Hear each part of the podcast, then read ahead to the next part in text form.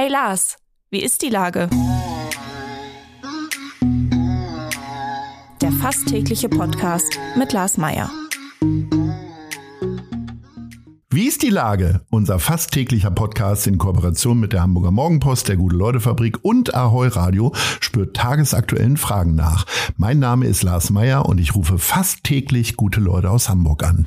Unsere Werbepartnerin, die das diese Woche möglich macht, ist die Triodos Bank.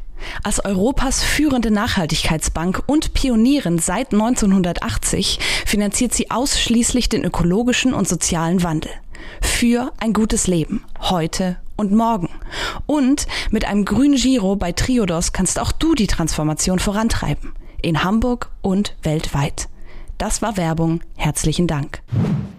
Heute befrage ich die Bezirksamtsleiterin vom Bezirksamt Altona, Dr. Stefanie von Berg. Ahoi, Stefanie.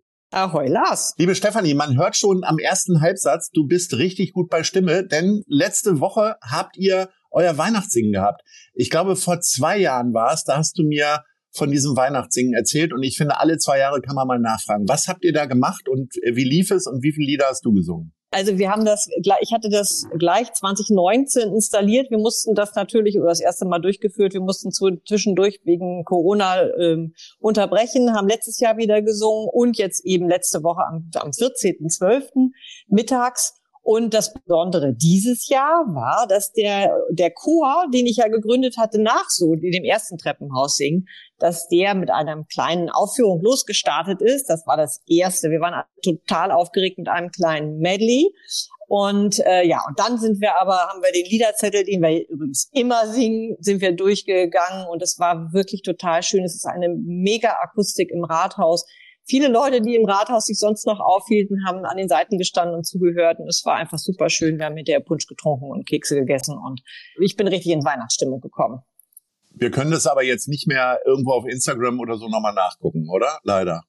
Leider nicht. Wir haben zwar Fotos und auch einen kleinen, kleinen Mitschnitt, aber da wir nicht die KollegInnen fragen wollten, ob sie sich ablichten und sonstig äh, ja, äh, wiederfinden wollen auf irgendwelchen Kanälen, haben wir es leider nicht. Es ist eine Erinnerung, Erinnerung in unseren Herzen. Das wollte ich gerade sagen. Es müssen ja auch mal Erinnerungen im Herzen gespeichert werden und nicht nur auf irgendwelchen SIM-Karten. Völlig richtig.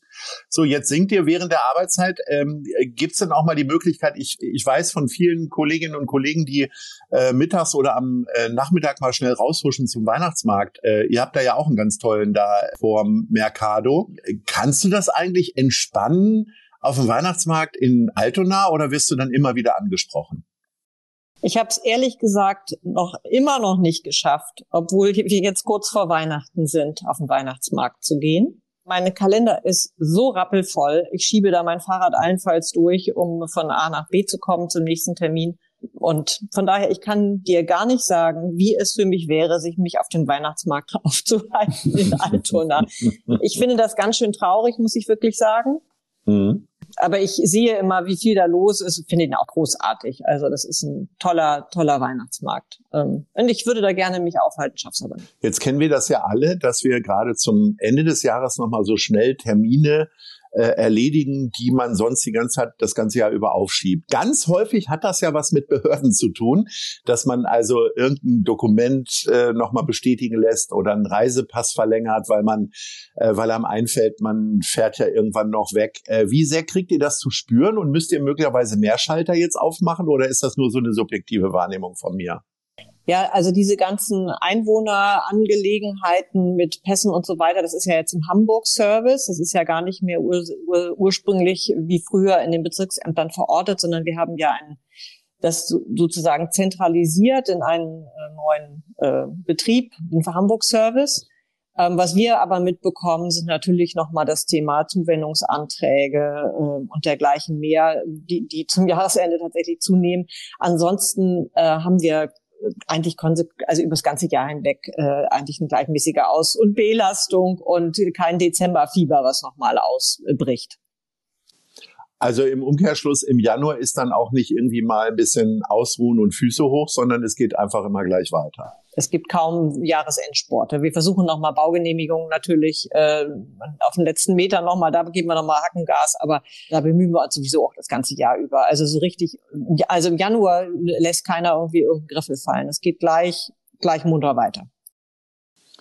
Jetzt haben wir noch ein paar Tage, aber äh, magst du schon mal irgendwie ein Resümee ziehen für dich als Bezirksamtsleiterin? Äh, wie war 2023? Angesichts der Tatsache, dass wir uns ja wirklich in multiplen Krisen ähm, bewegen, die uns, die mir wirklich und auch das merkt man auch hier im Hause uns allen die äh, große Sorge bereiten und uns auch so immer ein bisschen mit, mit so einem Schleier belegen, will ich mal fast sagen. Trotzdem, ich habe, ich gucke auch mit ganz viel Dankbarkeit zurück ins Jahr 2023. Ich habe mal aufgelistet, was wir alles geschafft haben. Ich finde es auch wichtig, Revue pass zu passieren. Ich habe gestern gerade also letzte Woche gerade den Weihnachtsbrief ähm, an die Mitarbeiterinnen geschrieben. Und da sind echt viele Projekte, die entstanden sind, querbeet und die man auch wirklich sehen und spüren kann in der Stadt. Das sind irgendwie äh, das ganze Thema Wald und Umbau und neue Bäume, zwei Mini-Wälder, die entstanden sind in ruppigen Gebieten. Aber das sind ganz viele neue, tolle Spielplätze. Das sind natürlich auch neue Gebäude. Das sind aber solche Sachen, solche Sachen auch wie eine Website äh, über die sozialräumlichen Angebote für Kinder und Jugendliche bei uns in Altona. Das sind Digitalisierungsprozesse, dass wir jetzt KI, KI und Low-Code und, und Robotik äh, sowas mit immer mehr jetzt auch haben und was auch wo Ideen aus der Mitarbeiterinnenschaft kommen. Das sind, äh, was weiß ich, eine tolle öffentliche Plandiskussion zu einem, glaube ich, wirklich zukunftsträchtigen Gebiet da unten am Hafenareal West. Das ist eine Veranstaltung, interreligiös, interreligiöser Dialog ähm, gewesen, der Vielfaltswoche, der mir unheimlich, diese Veranstaltung unheimlich viel Mut und Zuversicht für die Zukunft gegeben hat, trotz, es war kurz nach dem Hamas-Angriff. Lauter solche Sachen und da muss ich sagen, ich gucke zurück und denke, wir haben echt viel geschafft harte Dinge, aber auch softe Dinge und äh, die mich trotz dieser Krisen irgendwie wirklich mit Zuversicht in die Zukunft gucken lassen. Ungeachtet von den Krisen, die uns ja alle irgendwie belasten, die auch weltweit zu tun haben, gibt es denn so ein spezielles Altona-Thema, was dich auch im nächsten Jahr noch weiter beschäftigen wird? Also ein Projekt, was noch gar nicht zu Ende ist? Ja, äh, Freiraum Ottensen ist natürlich ein Thema. Ne? Also äh, das Thema Mobilitätswende in Ottensen, das ist ja jetzt ein Dauerbrenner äh, schon.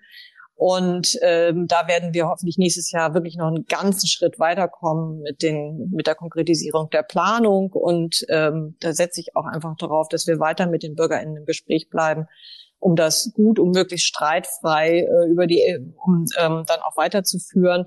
Ich gucke auch auf den Otto Schokol Höhenweg zum Beispiel. Das ist ja auch ein Projekt, was mich seit dem Anbeginn meiner Amtszeit begleitet. Das, da haben wir jetzt gerade vor Gericht, äh, also da haben wir jetzt gerade so sozusagen Sieg davon getragen. Äh, da freue ich mich total. Das wird, glaube ich, richtig futuristisch und klasse für alle. Ähm, und ähm, das sind so konkrete Dinge, auf die ich schaue, aber natürlich auch den fortschreitenden Waldumbau und den Klövenstehen Wildgehege stehen, wo wir jetzt mit Uhu und Waschbären und, äh, und Gehege und Spielplatz und so weiter richtig aus dem Topf kommen.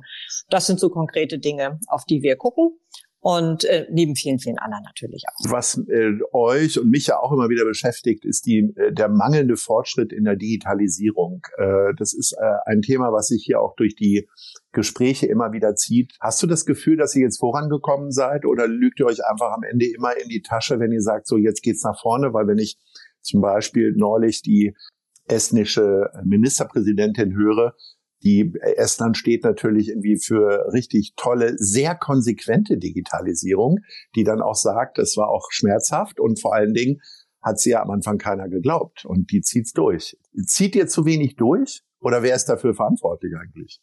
Also wir haben uns ja vor anderthalb Jahren, sind wir alle Bezirksamtsleitungen mit den Stellvertretungen und dem Bezirksstaatsrat ähm, und unserem CDO sind wir nach Tallinn äh, geflogen und haben uns tatsächlich genau dieses Thema Digitalisierung in der Verwaltung angeschaut.